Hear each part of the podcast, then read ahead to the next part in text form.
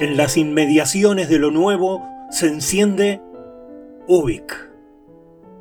Estás en Ubik, lo que fue y será.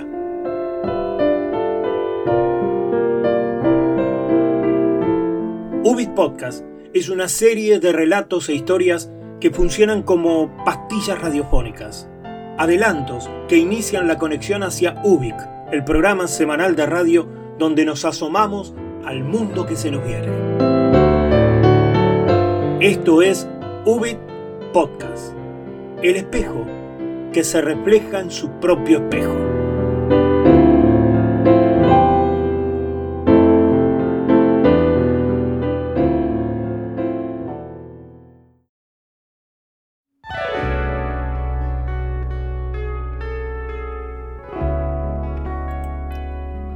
Tenía un encendedor Dupont, una lapicera Montblanc, un reloj Rolex. El Dupont, de plata, era extrachato y tenía una trama en cuadrillé Príncipe de Gales. La Montblanc era negra, con virolas doradas, de oro, era desproporcionadamente grande y tenía una pluma revival similar a la de las lapiceras de los abuelos de los abuelos. En la virola podía leerse Meisterstück, obra maestra. El Rolex era pequeño, un modelo para jóvenes de la serie Junior. De acero inoxidable, tenía esfera intensamente blanca y pequeños números romanos. Siempre perdía los Dupont. Los compraba por pares y siempre estaba reponiéndolos. Un derroche. La Montblanc a veces la perdía y otras la regalaba.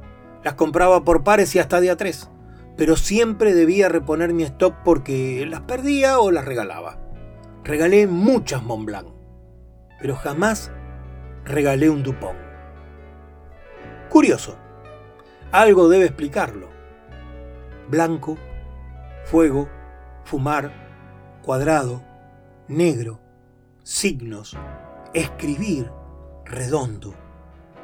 Algo debe servir para explicar todo esto. Jamás perdí mi Rolex. Lo regalé. La mujer tenía uno idéntico.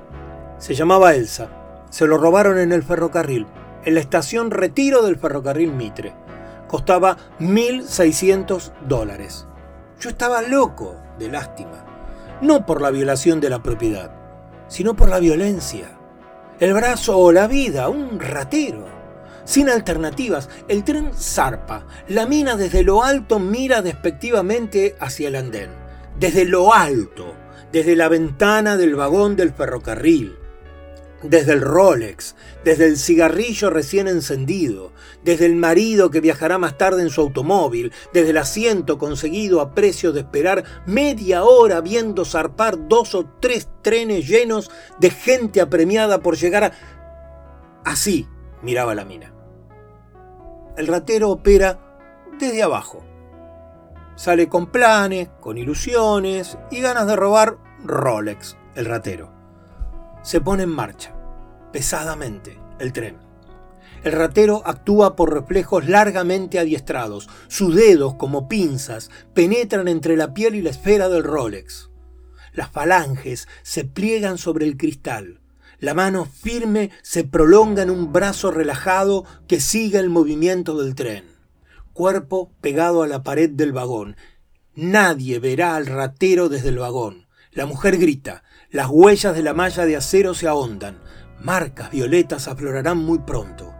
La mano de la mujer se hincha. Muy pronto aflorarán marcas violetas. Grita, gritará más fuerte y pedirá auxilio a un señor con paraguas, a un señor con diario y a un señor con paquetes próximo a su asiento.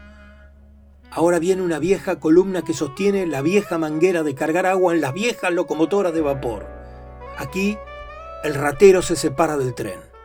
Es el encuentro de la alternativa. El brazo o el reloj. Es un abrir y cerrar de ojos, contarán más tarde. El señor del paraguas, el señor del diario y el señor del paquete han escuchado el grito, el reclamo de auxilio de la putísima de la ventana. También lo han escuchado el señor de la pistola y la muchacha de los planos de arquitectura. La malla del Rolex cede siempre un eslabón más débil, diseñado ex profeso por estándares de seguridad de fábrica, han dicho, hay una vida, hay una juventud perdida en cuidadoso adiestramiento.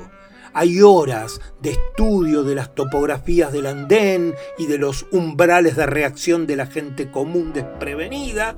Siete segundos. Lo primero que se piensa es que la mujer ha enloquecido. Es una ley. Así declaran días después en la delegación policial. Una loca o una broma. Y todos prometen que la próxima vez estarán prevenidos. Después lo olvidan. Ocho o diez días bastan para olvidar cualquier proyecto de previsión. Hay toda una teoría que se aprende en la práctica y se generaliza en los pabellones de la cárcel de contraventores. ¿Y Lucecita? Está guardado, dicen. Fue a la escuela. ¿De qué se había olvidado Lucecita? De no confundirse de cliente, de no repetir lugares, de atar la zapatilla, de no tomar vino desde el día antes, de ir con el estómago vacío. Siempre se filtra un olvido, un error. Se entiende. La mujer tarda un tiempo que ya no puede medir para reponerse. Baja en la estación siguiente por la denuncia. Después no se explica por qué tanto gesto inútil. Pasa una hora o dos o tres, ¿cómo saber? Sin Rolex. Y siente aún la contracción del vientre, el sobresalto del corazón, la soledad del tren cuando los señores de paquete, diario, pistola, libro, etc., la miran, oyen, no comprenden. Queda la marca, una especie de condecoración tema para las charlas de las próximas semanas. La cara del muchacho inolvidable, los ojos grandes parecían tristes, los dientes muy blancos indicaban que él sería capaz de matar. El marido, la calma, el moretón y la pequeña lesión en la muñeca muy pronto pasarán.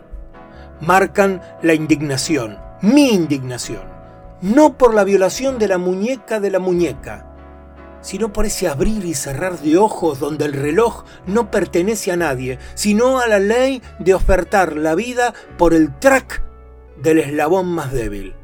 ¿Débil? Yo le di mi Rolex, igual al suyo, y nunca lo repuse.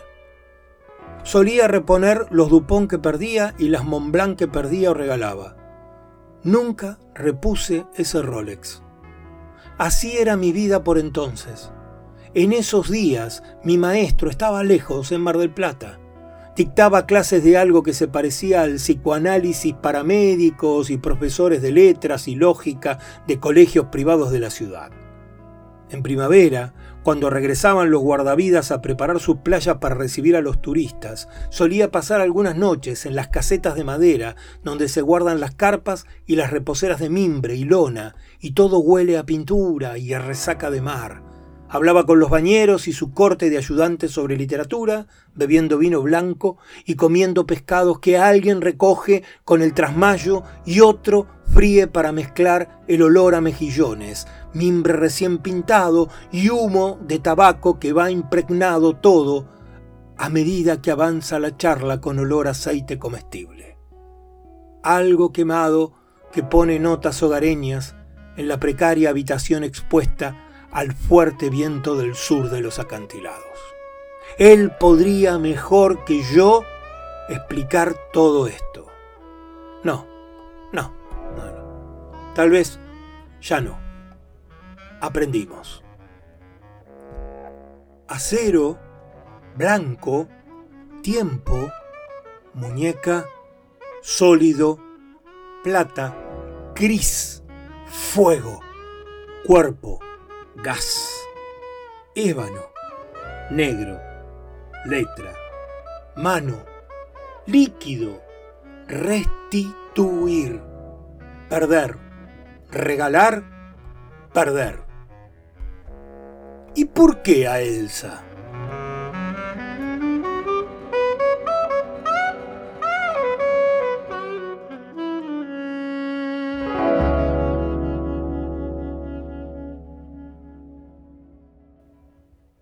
Efectos personales es un cuento del maravilloso Rodolfo Fowell.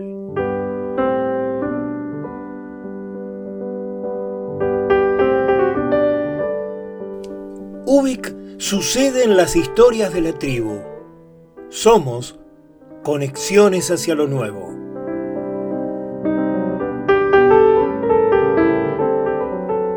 Encontrás más en Facebook, Ubik Radio.